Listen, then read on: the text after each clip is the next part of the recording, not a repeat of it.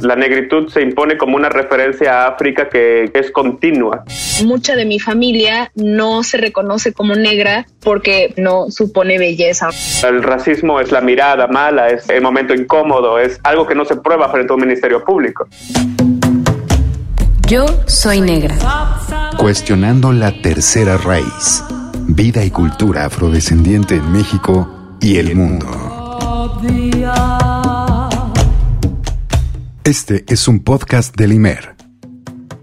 Hola a todos, todas, todes. Les damos la bienvenida a Yo Soy Negra, en Cuestionando la Tercera Raíz, un espacio donde vamos a hablar sobre la diáspora negra africana en México y a nivel regional. Y el día de hoy eh, vamos a hablar sobre el mito del mestizaje y pues en parte del el título de, de este programa, ¿no? Cuestionando la Tercera Raíz. Para ello hemos invitado a Jorge Luis Barrera Melo, nacido en Acapulco, Guerrero. Es un afromexicano, difusor en redes de postulados antirracistas y de historia afromexicana, editor en Wikipedia para la difusión de historia afromexicana y de personajes afrodiaspóricos.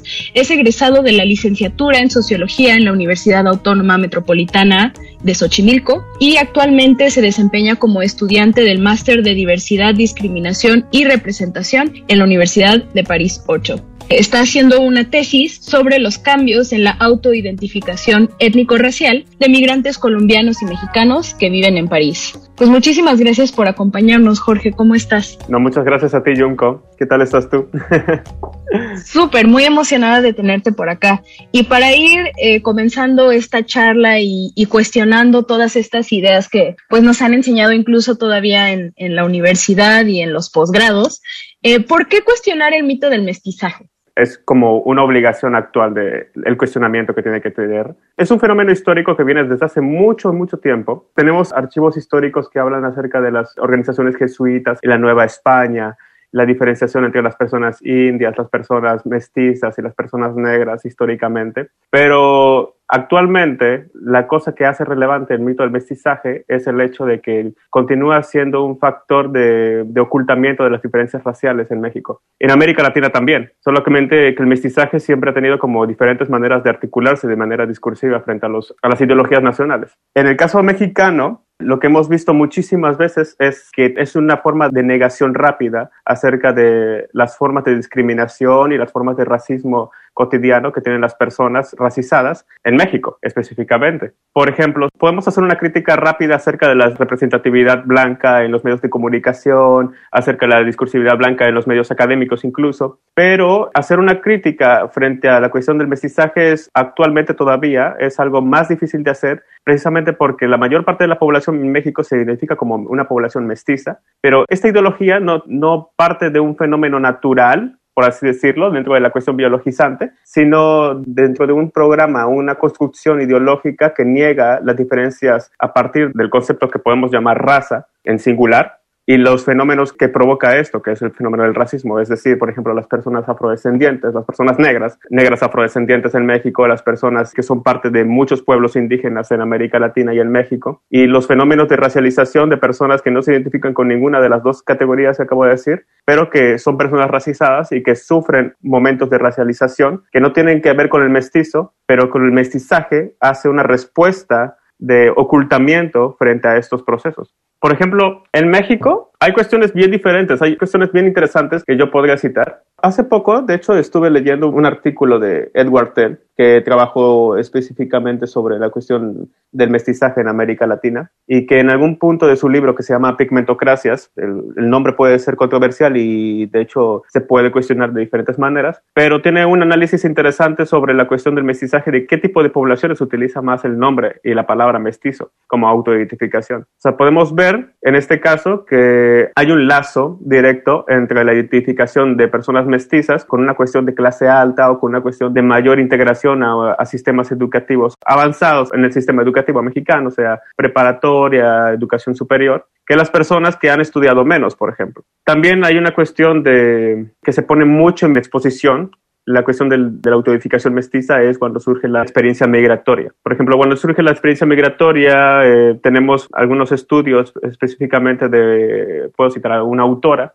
Wendy Roth, ha mostrado que muchos migrantes eh, mexicanos, específicamente mexicanos, que se han identificado a lo largo de su vida como personas mestizas en México, una vez que ellos viven en Estados Unidos, ese tipo de autoidentificación cambia. Cambia y depende mucho la forma de este cambio frente a cuestiones fenotípicas, frente al color de la piel, frente a la cuestión de qué nivel de estudios ellos tienen. Específicamente, ella encuentra, por ejemplo, que las personas que son de piel más oscura, las personas que tienen un fenotipo que no, no, no entra ni siquiera en los parámetros de la blanquitud latinoamericana, tienden más fácilmente a dejar las categorías como mestizo porque no son útiles dentro de la cuestión de la racialización exteriormente a México. Y en este sentido, hablando sobre cómo cambia la percepción o la autoidentificación, ¿podrías hablarnos un poco sobre a qué te refieres con racialización y qué es una persona racizada? En español normalmente no utilizamos la diferencia entre persona racializada y persona racizada. Una de las personas que ha utilizado últimamente esa diferenciación en los últimos años ha sido Elizabeth Cunan, que parte desde la diferencia conceptual que hace Guillaume entre persona racializada y persona racizada. La persona racializada, de alguna manera, si lo podemos decir fácilmente, es como podemos incluir incluso las personas blancas en esta posición teórica porque son racializados como personas blancas. Hay una categoría racial después de todo, pero no habla mucho acerca de especificidades de opresión o vivencias raciales. Eh, persona racizada, en este caso, sería las personas que son racializadas dentro de categorías que son expuestas directamente al fenómeno de racismo que en este caso ya las personas blancas no entrarían en este círculo conceptual. Y bueno, hablando sobre estos conceptos de personas racializadas y racizadas, tenemos como ejemplo la obra del filósofo y teórico político camerunés Achille Mbembe, que en Crítica de la Razón Negra, ensayo sobre el racismo contemporáneo, habla acerca de la historia de las personas negras a partir de tres momentos clave. Cuando fueron secuestrados en masa del continente africano entre los siglos XV y XIX, las rebeliones y protestas de los siglos XIX y XX en el continente americano y un tercer momento a comienzos del siglo XXI con el auge del neoliberalismo y el uso de tecnologías digitales.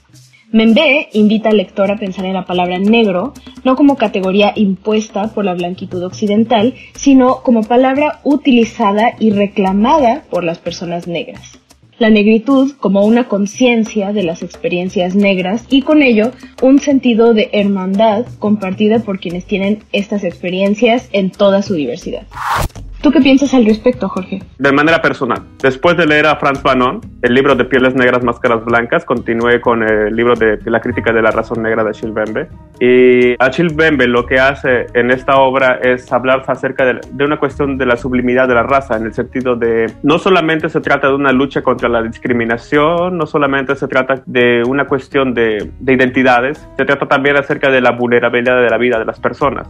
Específicamente, lo que me interesó muchísimo como afrodiaspórico también es hablar acerca de la cuestión del esclavo, posicionamiento de la esclavitud, la reflexión que hace Achille Bembe en torno a las personas negras dentro de condiciones de esclavitud y también que también nos toca como personas afrodiaspóricas es el hecho de que la negritud se impone ante muchos fenómenos. Es una cuestión de imposición social. Puede estar relacionada con el color de piel, pero no solamente con ello. Entonces, la negritud se impone como una referencia a África que, es continua, se mantiene dentro de la alterización de la persona. Por ejemplo, Mabula Sumajoro, que también es otra autora que cita Chilbembe, dice, bueno, a partir de la reflexión con este libro, es como, bueno, las personas afrodescendientes estamos totalmente conectadas. Nuestro lazo con África es un lazo obligatorio, es un lazo establecido, es un lazo que vamos a continuar teniendo a partir de nuestra posición como personas afrodiaspóricas. Y yo creo que Achille Bembe en este libro ha reflexionado como un genio frente a este posicionamiento y ha hecho una crítica también anticolonial muy, muy importante, que nos puede servir muchísimo como personas afrodiaspóricas y a las personas también africanas que están o en el continente o fuera del continente. Y en ese sentido, em, también me gustaría saber tu opinión o cuál es tu análisis sobre la diferencia o la distinción que se ha hecho, por ejemplo, en México entre los términos afrodescendiente y negro, o sea, persona negra. Pues parece que ahora cada vez más, o al menos este es como mi punto de vista o lo que yo he observado, más personas se identifican como afrodescendientes sin ser personas negras. Y creo que aquí lo que destacas de Achille Membe es justo eso, ¿no? Que la afrodescendencia es sobre todo una cuestión corporal y que va mediando nuestras experiencias en el espacio público, pero también hay como muchas herencias culturales afrodescendientes que están en comunidades que ya no necesariamente son negras. Quisiera saber aquí cuál es tu opinión al respecto entre estos dos términos. A mí me gusta mucho un término que utiliza Itza Valera Huerta, personas negras afrodescendientes. Y yo también he visto este fenómeno últimamente a partir del trabajo colectivo que han hecho muchos grupos afromexicanos, que es totalmente impresionante y tiene muchos años realizándose. Pero a partir de la cuestión de la visibilización de la, de la cuestión negra, vamos a decir, en México, la visibilización, veo que esto se ha manejado más como el hecho de tener ancestros negros. Entonces, a mí me preocupa mucho el hecho de que, ¿qué estamos ganando nosotros? Bueno, tenemos estadísticas con personas que se identifican como afrodescendientes, pero que jamás han vivido experiencias de racialización como personas negras. Eso puede dar un resultado interesante de manera demográfica, histórica. Eso es interesante, o sea, saber cuántas personas son descendientes de personas negras en México. Pero nos da también indicadores con márgenes de, de error cuando queremos nosotros hablar a partir de esos datos de personas que han sufrido racismo antinegro en México. Sí, hay muchas personas que están diciendo, soy afrodescendiente, pero no es realmente ligado con una, una cuestión de racialización. Entonces, nos metemos en una lógica totalmente de ancestralidad, pero ancestralidad que es eh, dentro de una narrativa de historicidad lejana. Eso es un poco preocupante porque de alguna manera vamos a tener incluso a personas blancas también que puedan decir que tienen ancestros negros y se identifiquen como personas afrodescendientes sin jamás haber tenido ninguna experiencia de racialización como personas negras. Entonces, esas herramientas son útiles, son muy útiles a nivel académico. Al mismo tiempo, eh, nos muestran sus propios límites para medir los fenómenos de discriminación. Y ese es un problema que siempre vienen con las cuestiones de, de preguntas de autoidentificación en muchos países acerca de la cuestión de la autoidentificación y la cuestión de la racialización en este caso, creo que está súper ligado con la cuestión de la encuesta poblacional, y sobre eso, lo que tal vez necesitaríamos nosotros hacer no solamente una investigación sobre una paleta de colores o autoidentificación, sino hablar directamente a la gente, preguntarle acerca de su autoidentificación, pero también preguntarle acerca de sus experiencias raciales. Si las experiencias raciales están demostrando una experiencia racial con fenómenos antinegros, donde la cuestión afrodescendiente realmente juegue un papel dentro de esta diferenciación social, eso me parece mucho más interesante todavía que el método de estadísticas que se utilizan actualmente por el INEGI. Y además me parece muy importante esto que señalas, no solo por esta parte de que que no viven violencia racista porque no son leídas en espacios públicos como personas negras, pero aún así insisten en identificarse como afrodescendientes, también está el otro lado de que hay una connotación tan negativa como amplia en México de que no quiere ser una persona negra, aunque personas te lean así, pues también hay muchísimas personas que no se autodescriben como negras, pero son percibidas de tal manera, ¿no? ¿Y qué significa esto para la legislación o para las medidas que se puedan tomar a favor de estas poblaciones? Si se calcula que somos tantos millones y resulta que otro millón se identificó de otra forma, por evitar esta connotación negativa, ¿no? Y esto lo digo porque mucha de mi familia no se reconoce como negra porque no es algo que quiera uno ser, no es algo agradable, no supone belleza o no supone una identificación positiva, ¿no? Pero pensando en la denuncia histórica que han hecho las comunidades afrodescendientes e indígenas contra la violencia ejercida en contra de nuestras comunidades, recordé la composición del afro puertorriqueño Tite Curega Alonso, Plantación Adentro, interpretada por Rubén Blades, en la que habla de la situación de las personas esclavizadas en América, obligadas a trabajar en plantaciones en el siglo XVIII. Jorge, te invito a buscarla y escucharla. Y justo reflexionando acerca de la violencia y marginación histórica que hemos vivido las personas negras debido a la colonización, es fundamental que se hable de ello en espacios a los que tenga acceso la misma comunidad negra, porque, bueno, al menos yo no he escuchado realmente que se problematicen muchos conceptos o criterios que usamos para hablar de la afrodescendencia o de la negritud, porque no vienen de nuestras propias ideas y de nuestras propias comunidades. Eh, quisiera continuar preguntándote, eh, ¿por qué problematizar la idea de la tercera raíz? La cuestión de la tercera raíz siempre suena muy controversial, porque, por ejemplo, si hacemos una crítica acerca del mestizaje, en México normalmente se habla de primera raíz, segunda raíz, de repente con ese antropólogo famoso que se llama Beltrán, que hizo un enorme trabajo con las poblaciones de Coajilicue en Guerrero, escuchamos muchísimo el término de tercera raíz. El problema con la tercera raíz como expresión y no como hecho, porque como hecho no existe, como hecho no existen ninguna raíces, Es el hecho de que cuando se habla de tercera raíz es para integrarlo dentro del mito del mestizaje, no es para hacer una crítica al mestizaje. Hablamos de mestizaje como una homogenización, como una mezcla de razas, como un ocultamiento total de los fenómenos de racialización para no hablar de, de, los fenómenos racistas y tampoco hablar de la raza como lo que existe actualmente, ¿no? Entonces integramos una tercera raíz dentro de parámetros de visibilización actual. Y eso viene con muchas buenas intenciones en muchas ocasiones, de reconocimiento constitucional, creación de programas de política pública para las poblaciones negras en México, pero al mismo tiempo estamos citando los parámetros del funcionamiento del mestizaje y solo integrándole un factor más. En este caso, por ejemplo, tercera raíz significa México diverso. Es como la cultura mexicana no solamente tiene dos raíces, indígena, europea, sino que integramos una tercera donde la cultura mexicana en su totalidad está construida y permanece en un punto donde es una gran mezcla y al final es como, bueno, entonces, al mismo tiempo que hablamos de tercera raíz, no estamos hablando concretamente de las poblaciones negras que existen en México. Estamos hablando más bien de una cultura mexicana. Estamos hablando de identidad mexicana, de ideología tal cual, mestizaje mexicano. Entonces, la tercera raíz tal cual solamente es una puerta abierta para la integración dentro del mito mestizaje mexicano. Lo que sería más importante, lo que sería más interesante actualmente es no solamente quedarnos en el parámetro de la visibilización, de las poblaciones negras, que fue importante y es importante todavía, sino también ir hacia un punto de politización acerca de la cuestión racial. Y la cuestión racial en el sentido de hacer explícitas el funcionamiento racista que existe dentro de la sociedad mexicana frente a las poblaciones negras que existen actualmente.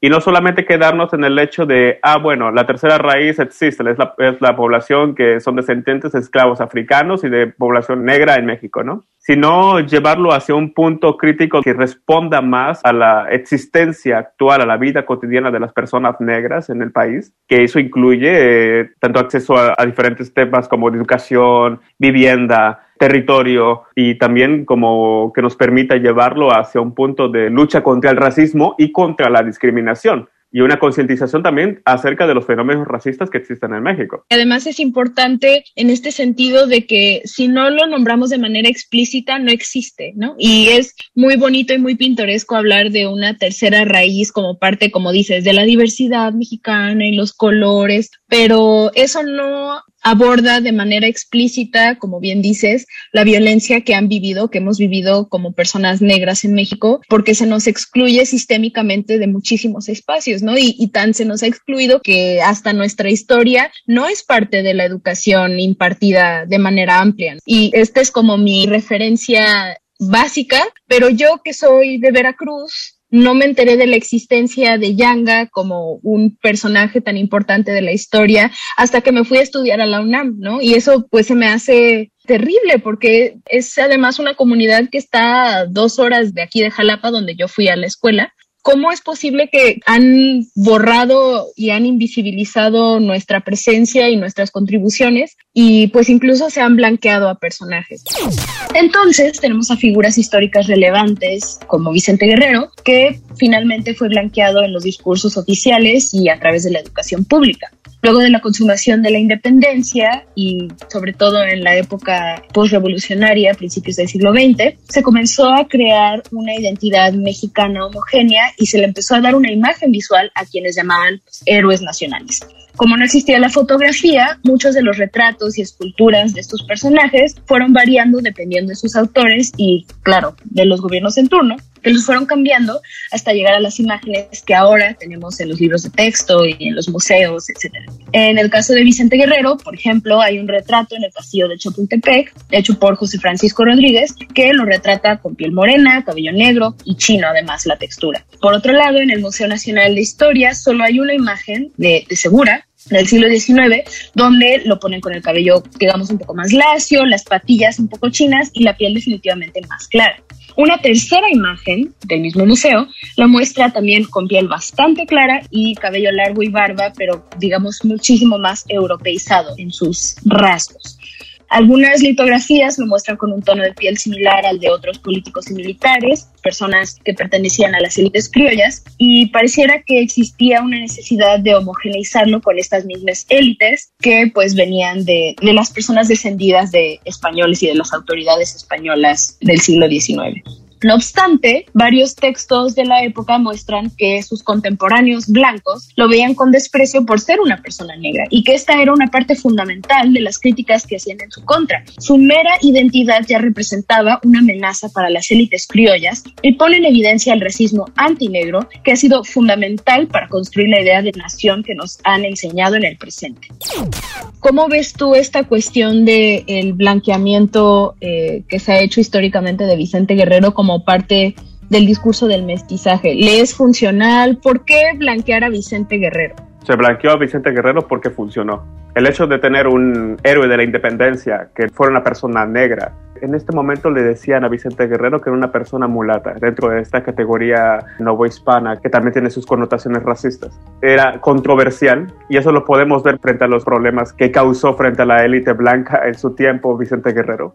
Por ejemplo, estas reacciones, especialmente de Carlos Bustamante contra Vicente Guerrero, diciéndole que parecía simio o a su familia todas estas acusaciones que en algún momento también surgieron con Simón Bolívar en algún momento cuando escribió Bolívar que Vicente Guerrero era el hijo de un feroz africano y de una india salvaje en algún momento. Ese tipo de reacciones son a la defensiva de frente a una élite blanca independentista que siempre se mantuvo en su lugar y que siempre estuvo súper firme en los procesos independientes de toda América Latina, la mayor parte de América Latina al menos.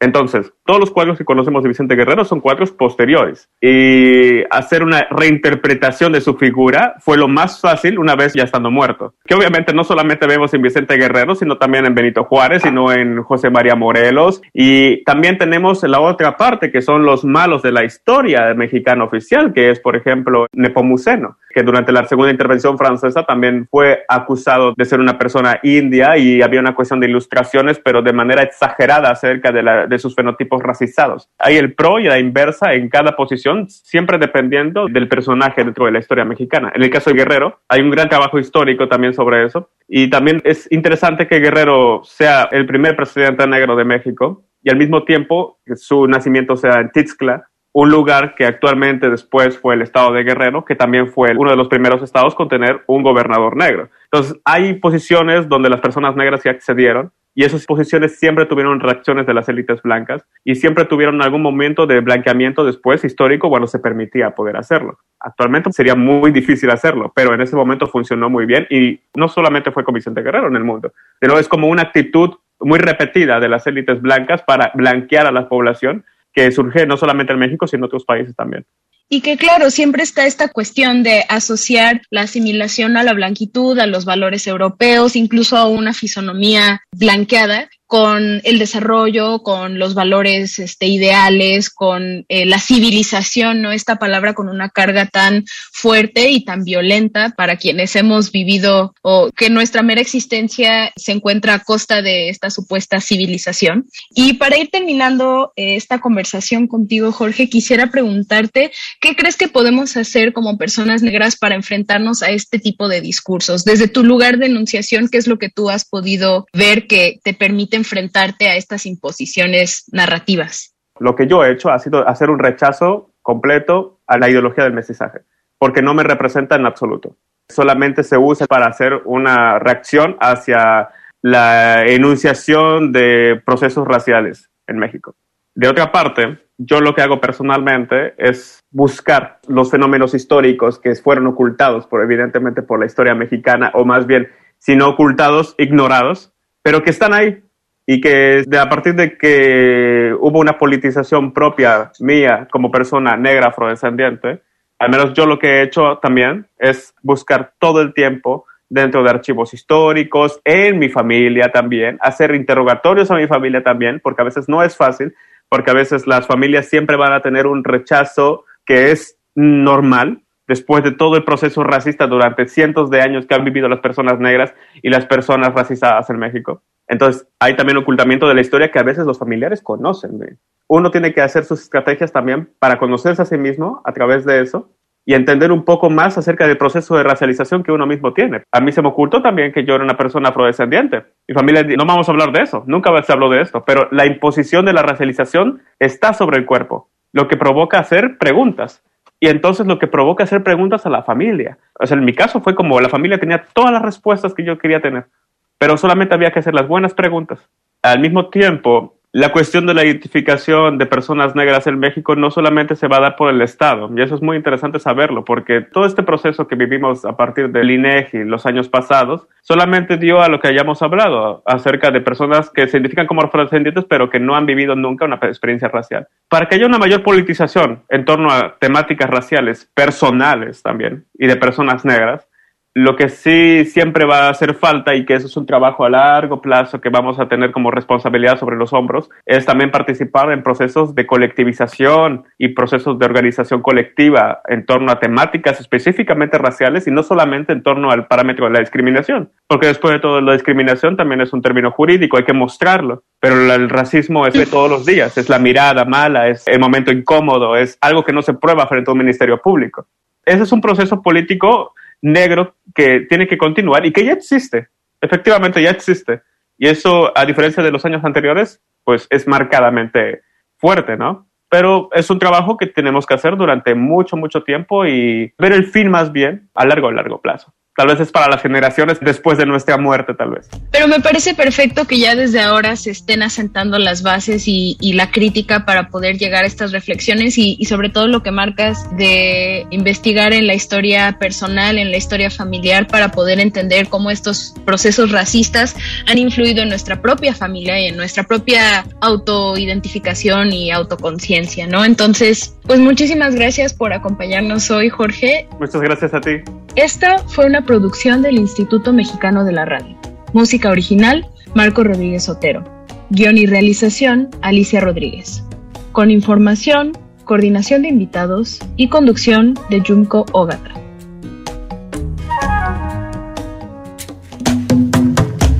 Yo soy negra. Cuestionando la tercera raíz. Vida y cultura afrodescendiente en México y el mundo.